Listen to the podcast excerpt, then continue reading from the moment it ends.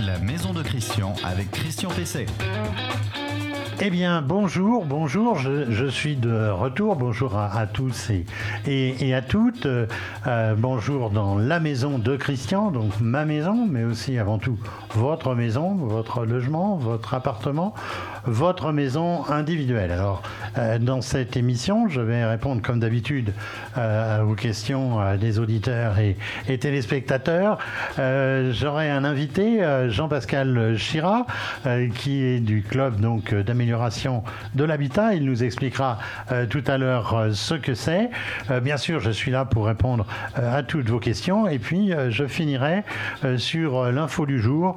Je parlerai de la nouvelle façon de calculer les APL et de voir si c'est un avantage ou bien si on, va, on va y perdre.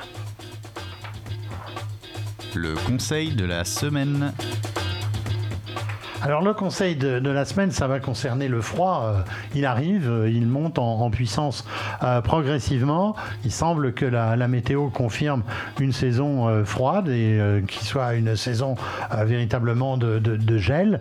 Et donc c'est de cela dont je vais vous parler concernant la maison. Alors la protection de la maison contre le froid, eh bien ça commence par le compteur parce que c'est ce qui risque de vous coûter le plus cher parce que ce, compteur, eh bien il ne vous appartient pas. Euh, c'est une forme, disons, on va dire, de, location. Mais s'il gèle, eh bien, c'est vous qu'on va venir chercher pour le remplacer. Là, ça risque de, vous coûter cher. Alors, dans certains cas, il est à l'intérieur de la maison, mais très généralement, il est au fond d'un regard avec un couvercle généralement en, béton. Euh, et c'est là, même s'il est à quelques dizaines de centimètres euh, sous terre, c'est là qu'il risque de, geler. Alors, il y a un certain nombre de précautions à prendre qui sont des précautions d'isolation thermique.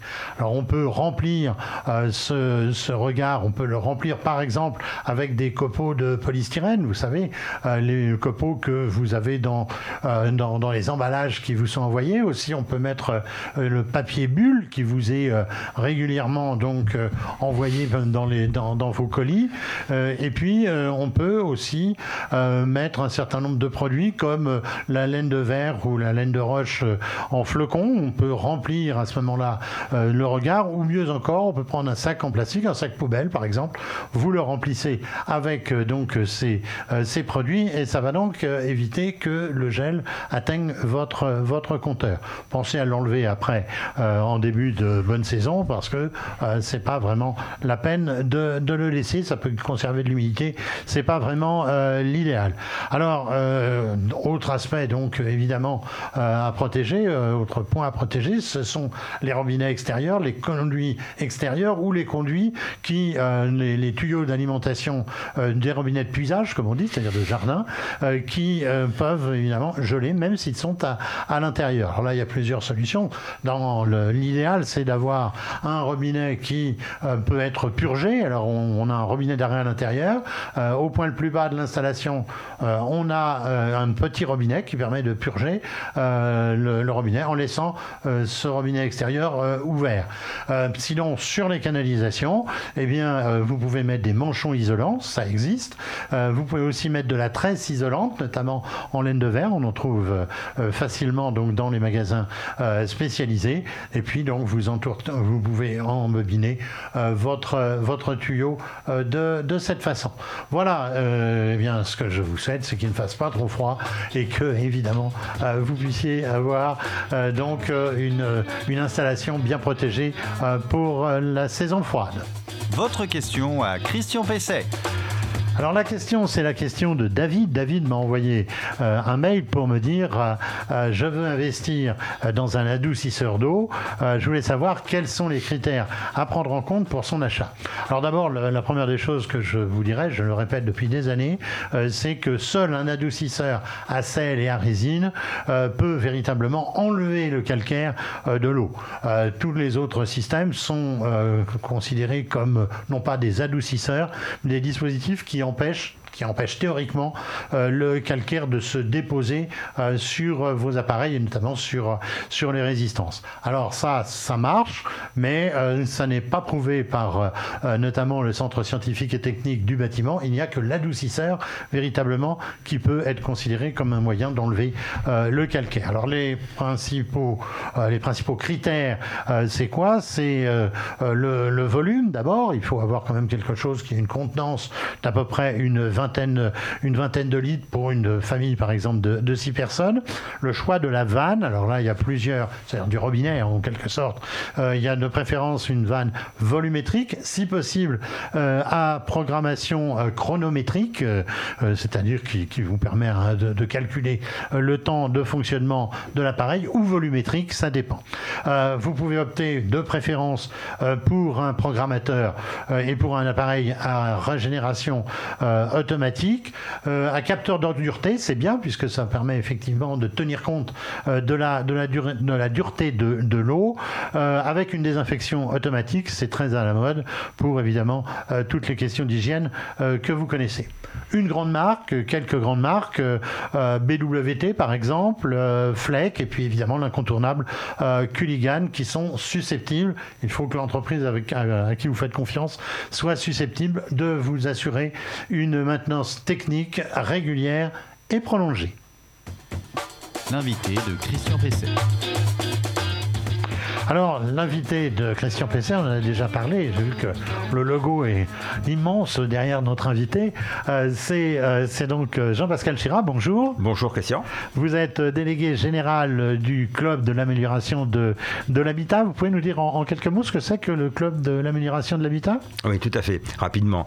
Le Club de l'amélioration de l'habitat est une association qui a été créée il y a presque 30 ans maintenant, à l'initiative à la fois conjointe du ministère de l'Habitat à l'époque, de l'ANA, euh, de la Fédération euh, française du bâtiment, mais aussi de, groupes privés importants, industriels, comme Saint-Gobain. au fil des années, euh, le, tour de table s'est développé. le club de l'amélioration de l'habitat s'intéresse tout particulièrement à la rénovation de l'habitat, mais et vu sous l'angle du bien-être de l'habitant, aussi bien des évolutions techniques, technologiques, de l'efficacité énergétique, de l'accessibilité, de l'adaptation de l'habitat au vieillissement de la population, enfin, etc. Voilà le, sujet euh, d'actualité euh, du club de l'amélioration de l'habitat. Alors vous avez beaucoup de partenaires dans ce club qui sont concernés par le chauffage, et donc aujourd'hui on va parler de chauffage central. Il ne fait pas chaud en ce moment, c'est le moment. Alors quand on parle chauffage central, on parle toujours généralement de, de, la chaudière, euh, on parle de la pompe à chaleur, mais beaucoup moins du système lui-même. Vous pouvez nous faire un petit peu un petit rappel de ce qu'est un système de chauffage central? Bah, depuis très longtemps, le, chauffage central, ce qu'on appelle le chauffage central, on l'appelle également techniquement le, boucle à eau chaude, c'est un système qui effectivement allie à la fois euh, une chaudière, effectivement, et des radiateurs par l'intermédiaire de, tuyaux, hein, de tubes dans lesquels il y a de l'eau chaude, de l'eau qui circule. Donc c'est le chauffage central. Aujourd'hui, sur les 30 millions de logements français, puisqu'il y a 30 millions de logements en France, on peut dire que largement plus des deux tiers euh, sont équipés de ce, type de, système. D'accord. Euh, donc il y a des, principalement il y a des tubes, il y a des radiateurs, euh, mais on peut aussi se chauffer, ça entre dans le système de chauffage central par un plancher, et même j'ai vu par des murs ou par le plafond. Bon, d'abord, historiquement, c'est un système très ancien. Il avait même été inventé par, les Romains à l'époque des, bains publics avec le caldérium. Mais plus récemment, on va dire dans le siècle dernier, c'est la mise au point, euh, notamment des solutions en fonte, qui ont, qui ont permis, au, travers des fontes creuses, de concevoir techniquement la chaudière, le radiateur et les tuyaux. Et donc, effectivement, l'idée est de chauffer un combustible, enfin, au travers d'un combustible, chauffer de l'eau dans une chaudière. Cette eau, en se dilatant, va se déplacer à l'intérieur d'un circuit fermé, qui est un circuit de, donc, de tuyaux et de radiateurs, et va, et va alimenter en, chauffage finalement euh, les Le principe générique, c'est celui-là. Alors on a aussi un, il y a quand même un circulateur pour faire euh, euh, circuler tout cela un peu plus euh, de façon constante et, rapide, non? Oui. Alors au début, au début de l'histoire, c'était un principe physique très connu qui s'appelle le thermosiphon, voilà, qui faisait que bah, naturellement, quand on chauffe de l'eau, elle se dilate, elle devient plus légère et elle a tendance à se déplacer. Voilà, donc c'est le principe du thermosiphon. Et donc ben, l'eau qu'on chauffait se déplaçait naturellement vers le radiateur. Bon, aujourd'hui, évidemment, et depuis pas mal d'années, on utilise des circulateurs ou des pompes qui permettent d'accélérer euh, le, transfert finalement de l'eau qui part de, la chaudière et qui va vers les radiateurs. Ça, c'est juste derrière la, chaudière généralement. Voilà, hein. derrière, juste après la chaudière, on a un accélérateur électrique hein, qui, vient pousser l'eau de manière accélérée vers les radiateurs. Alors, on parle d'installation monotube ou d'installation bitube. Oui. Alors, c'est quoi exactement? Ben, on, a en tête également ce qu'est une installation en, parallèle ou, en direct. En, bitube, on a effectivement un, circuit de, tuyaux qui, vont ceinturer le, logement et à chaque pièce, on va faire un piquage avec un radiateur.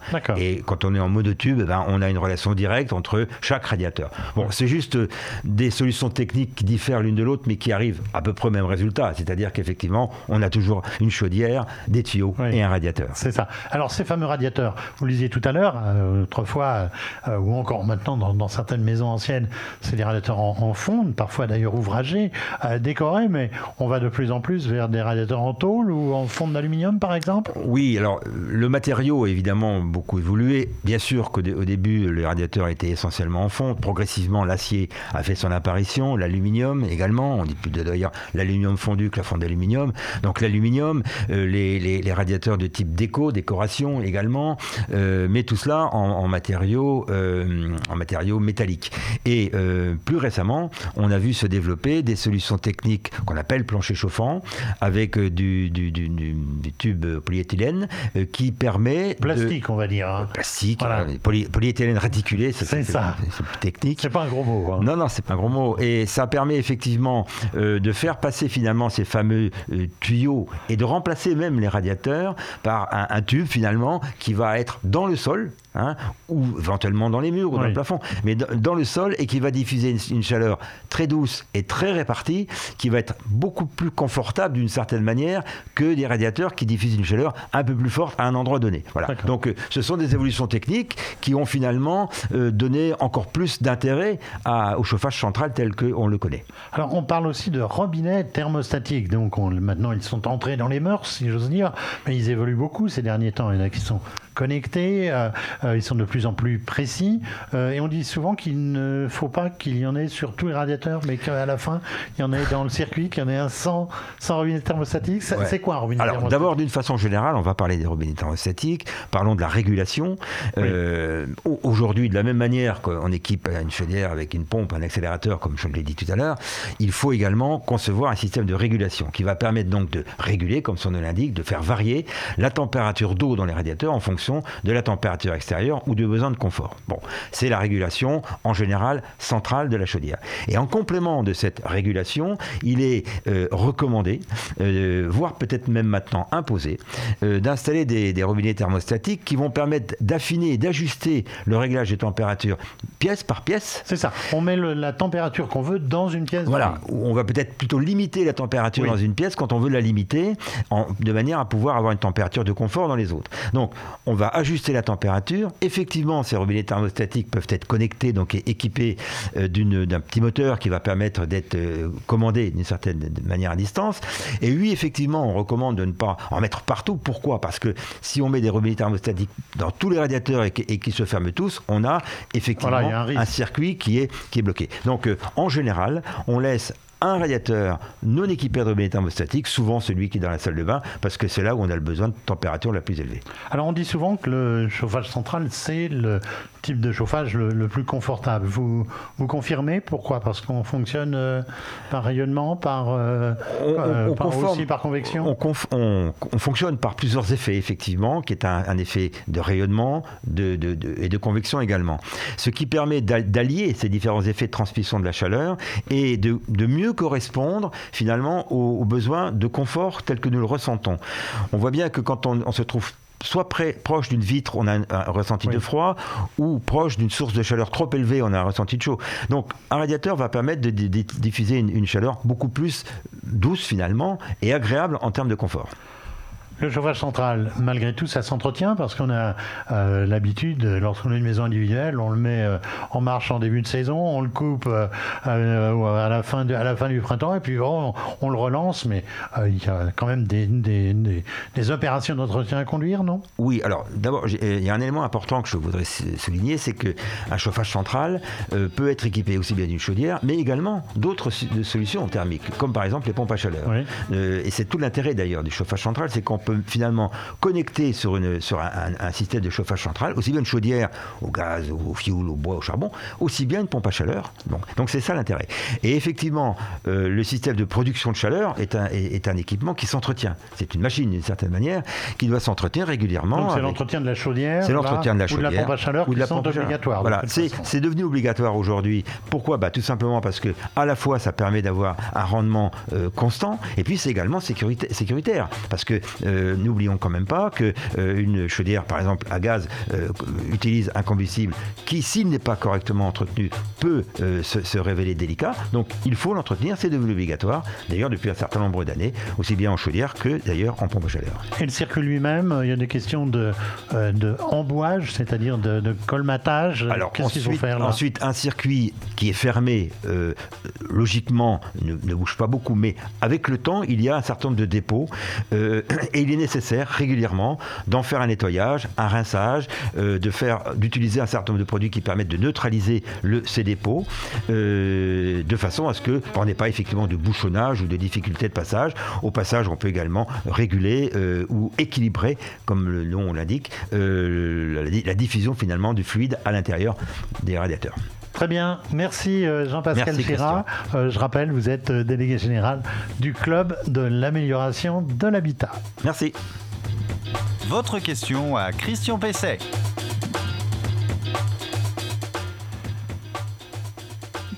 Donc nous avons notre question téléphone, je l'ai vu arriver tout à l'heure euh, sur euh, mon écran. Oui, bonjour, euh, bonjour Christian. Euh, voilà, alors j'ai une maison, j'ai fait refaire la façade en pierre apparente, mais maintenant, en fait, dans la maison, j'ai de l'humidité. Est-ce qu'il y a quelque chose que je peux faire euh, pour ça? Eh bien, ce que vous pouvez faire pour ça, c'est renoncer à la, pierre apparente. Vous savez, les anciens n'étaient pas fous quand ils construisaient, surtout si c'était dans une région, par exemple, humide, en bord de mer ou, très venteuse. Eh bien, qu'est-ce qu'ils faisaient? Ben, Ils faisaient un enduit, tout bêtement. Ils faisaient un crépi. Alors aujourd'hui, euh, par effet de mode, on a enlevé tout ça, on a décapé euh, les, pierres, on les a disjointées, et puis pour euh, compléter le tout, on a généralement mis un enduit, mis, on a jointoyé avec un mortier, non pas avec un enduit justement, mais avec un mortier de chaux. Alors là, c'est la totale, puisqu'on arrive à avoir des pierres qui ne sont plus protégées, et puis on arrive aussi à avoir des joints qui sont particulièrement perméables. Donc de toute façon, la seule solution pour vous en sortir, eh bien, c'est de refaire faire euh, un enduit, euh, un crépi euh, hydrofuge, c'est-à-dire qui refuse, qui refuse l'eau, ou autre solution, de mettre un bardage. Alors là, c'est une solution qui aujourd'hui est intéressante parce que si vous en profitez pour mettre une isolation, pour mettre une couche d'isolant, une ITE, isolation thermique par l'extérieur, eh bien, vous allez pouvoir bénéficier de soutien important à travers ma prime rénov et à travers les certificats d'économie d'énergie. Et puis ensuite, pour protéger le tout, soit vous remettrez un enduit, soit vous remettrez donc un bardage, un bardage qui pourrait être du bois, qui pourrait être du, du PVC également, euh, une du, bois de synthèse aussi, euh, et, tout cela va vous permettre d'avoir, euh, de retrouver une, étanchéité. Mais vous avez compris que je ne suis pas forcément le fan des enduits, des absences d'enduits extérieurs et des façades en pierre apparente. Alors l'info du jour, euh, eh bien, euh, elle va porter sur les, sur les APL. Vous vous souvenez euh, des turbulences au début du, mandat de, de, M. Macron. Vous vous souvenez des 5 euros qui avaient été retirés, très impopulaires. eh bien, aujourd'hui, on rattrape un petit peu le coup, si j'ose dire, en faisant en sorte que les APL ne soient plus calculés sur N-2, c'est-à-dire sur le montant de vos revenus d'il y a, d'il y a deux ans, mais sur les revenus de l'année, sur les revenus même presque instantanés, puisque le système pourra être revu, pourra être réaménagé euh, tout, en gros tous les deux ans, d'après ce qui a été euh, annoncé. Donc ça veut dire quoi? Ça veut dire que si par exemple vous avez un revenu qui a, qui, qui, a baissé et que vous êtes aujourd'hui pratiquement en difficulté, eh bien normalement si vous entrez donc dans les barèmes vous permettant de toucher l'APL, eh bien vous les toucherez en fonction de votre situation réelle et pas de celle euh, d'il y a deux ans. Alors c'est peut-être une bonne affaire pour vous. Il, apparaît que ça dépasse d'une bonne affaire pour l'État puisqu'on parle euh, d'un déficit de 500 à 700 millions euh, d'euros donc sur le, budget de l'État en fonction donc de cette réforme. Mais je pense que c'est véritablement ce qu'il fallait faire parce que évidemment les difficultés actuelles font qu'on n'a pas à subir non plus euh, des fluctuations entre deux ans et, la situation d'aujourd'hui. Voilà, cette émission touche, euh, touche à sa fin. Je vous remercie d'avoir été fidèle, de l'avoir euh, suivi. vous pourrez la retrouver donc sur toutes les plateformes ou les principales plateformes de podcast. Vous pourrez les retrouver sur la page Facebook de Renault Info Maison, qui est le promoteur de cette, de cette émission, ainsi que sur le site, de, le site internet euh, maison.com euh, où vous pourrez la voir en permanence et la réécouter euh, comme vous en aurez envie. Voilà, merci et à très bientôt pour une nouvelle émission de la Maison de Christian.